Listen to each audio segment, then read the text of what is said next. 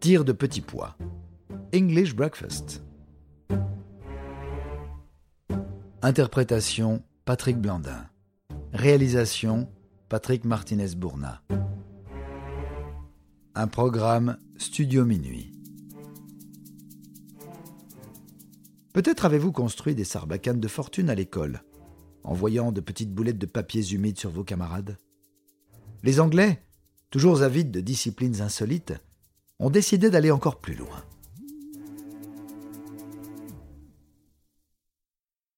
Dans les années 80, nos amis britanniques ont eu la brillante idée de s'affronter sur leur précision dans cet exercice.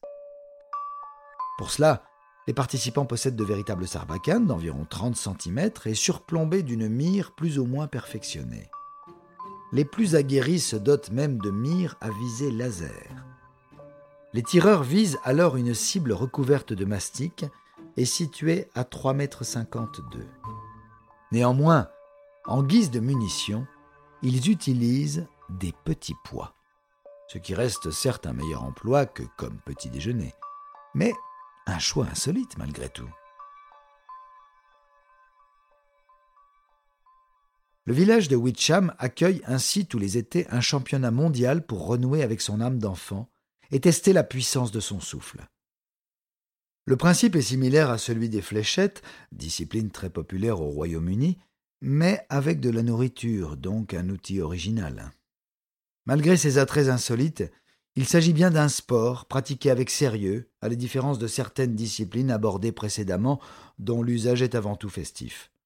Cependant, nous, les Français, ne devrions pas trop nous moquer, puisqu'au début des années 80, nous avons fait encore plus fou avec des petits pois.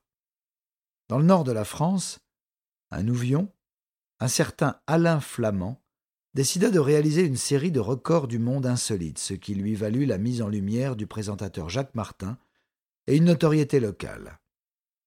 Parmi ses exploits, le souffle de petits pois.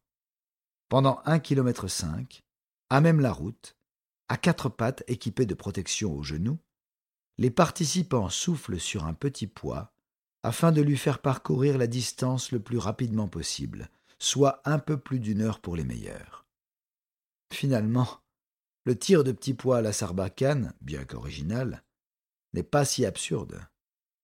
Attention toutefois à s'entraîner avec modération afin d'éviter le gaspillage.